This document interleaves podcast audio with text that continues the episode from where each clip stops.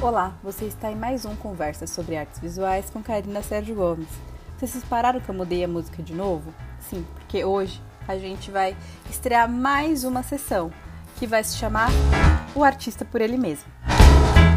E para homenagear o aniversariante de hoje, Pierre Mondrian, que nasceu no dia 7 de março de 1872, eu escolhi ler uma carta que a Ligia Clark escreveu para ele em 1959.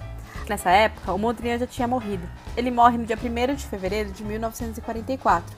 Acontece que a artista brasileira não estava feliz com os rumos que o grupo neoconcreto estava se encaminhando. A Lígia faz parte do grupo fundador tanto do concretismo quanto do neoconcretismo brasileiro. E no fim da década de 50, começo da década de 60, ela já está sentindo uma necessidade de extrapolar as, as fronteiras dos quadros, da moldura. Ela quer trabalhar mais a questão da experiência do espectador. É nessa época, por exemplo, que nascem Os Bichos, que é uma das obras mais célebres da artista. Então, em meio a essa crise, ela resolve escrever ao mestre em busca de uma luz. Agora, vamos ouvir então o que Elijah Clark desabafa para Mondrian. Maio de 1959, de Lydia Clark para Pierre Mondrian. Hoje me sinto mais solitária do que ontem. Senti uma enorme necessidade de olhar o teu trabalho, velho também solitário. Dei com você numa foto fabulosa e me senti como se você estivesse comigo, e com isto já não me sentia tão só. Talvez amanhã possa dar também os meus olhos de minha solidão e de minha teimosia a alguém que será um artista como eu, ou talvez, mais ainda, como você. Não sei para que você trabalhava. Se eu trabalho, Mondrian, é para, antes de mais nada, me realizar no mais alto sentido ético-religioso. Não é para fazer uma superfície e outra. Se exponho é para transmitir a outra pessoa este momento, parado na dinâmica cosmológica que o artista capta. Você, que era um místico, deve quantas e quantas vezes ter vivido momentos como este dentro da vida, não? Dizem que você detestava a natureza, é verdade? Pois eu senti hoje essa transcendência através da natureza, na noite, no amor. Como você poderia ter raiva da natureza? Você não acha que a obra de arte é o produto de duas polaridades, que é a dinâmica da vida humana? Você estava preso à terra tão profundamente e o voo no sentido da verticalidade era sua medida? pois a natureza me alimentou, me equilibrou, quase que de forma panteística, mas com o tempo, numa outra crise, já isto não adiantou e foi vazio pleno. À noite, o silêncio dela, que se tornou a minha moradia. Através deste vazio pleno, me veio a consciência da realidade metafísica, problema existencial, a forma, o conteúdo, o espaço pleno que só se tem realidade em função direta da consciência desta forma. Mondrian, você acreditou no homem. Você fez mais. Num sonho utópico estupendo, pensou que eras vinda em que a própria vida construída seria uma realidade plástica. Talvez isso te salvasse da sua própria solidão. Pois eu, meu amigo, não sonho, porque não acredito não por excesso de realismo, mas para mim o coletivo só existe em razão desta desordem de ordem prática e social.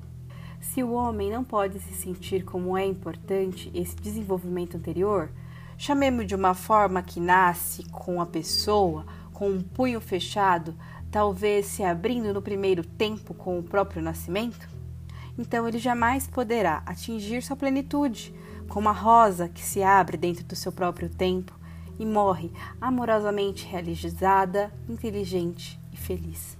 Mondrian, o segredo eu vou te contar.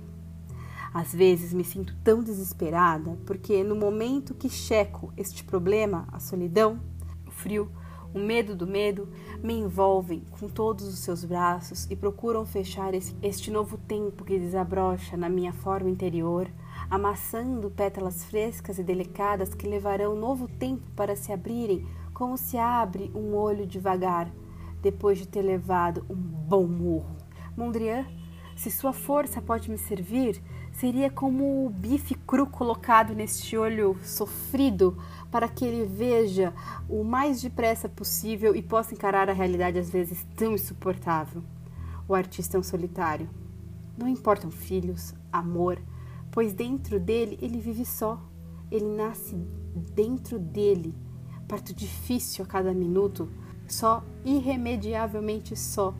Você seria talvez a chuva que molha a flor que nasceu na areia ou no asfalto, se você prefere, pois é cidade e não natureza. Você hoje está mais vivo para mim que todas as pessoas que me compreendem, até um certo ponto. Sabe por quê? Veja só se tenho razão ou não. Você já sabe do grupo neoconcreto. Você já sabe que eu continuo seu problema, que é penoso. Você era homem, Mondrian, lembra-se? No momento em que o grupo foi formado, havia uma identificação profunda, a meu ver. Era a tomada de uma consciência de um tempo e espaço, realidade nova, universal como expressão, pois abrangia poesia, escultura, teatro, gravura e pintura. Até prosa, Mondrian. Hoje, a maioria dos elementos do grupo se esquecem dessa afinidade, mais importante, e querem imprimir um sentido menor a ele, quando preferem que ele cresça sem essa identidade, para mim, imprescindível numa tentativa de dar continuidade superficial a este movimento. Você bem sabe que, no cubismo, as formas foram várias, mas no sentido mais profundo, que era esta nova realidade espacial, foram respeitadas. Só o tempo, a meu ver, traria continuidade real a este movimento. Agora, velho e simpático mestre, diga-me com toda franqueza. O meu desejo é deixar o grupo e continuar fiel a esta minha convicção, respeitando a mim mesma, embora mais só do que ontem e hoje eu serei amanhã, pois as pessoas que se aproximaram um dia, há bem pouco tempo, se afastam desorientadas, sem enfrentarem a dureza de estar só num só pensamento, sem resguardar o sentido maior, ético, de morrer amanhã, sozinha, mas fiel a uma ideia. Diga, meu amigo, é duro e terrível, porque é deixar de ter, mesmo sem me afastar realmente do grupo, pois já se fragmentou a unidade. A verdade dura e terrível, feita a sete para se multiplicar em realidades pequenas, reconfortantes, por certo, a centenas. Hoje eu choro, o choro me cobre, me segue, me conforta e acalenta. De um certo modo, a superfície dura e inflexível e fria a fidelidade a uma ideia. Mondrian, hoje eu gosto de você.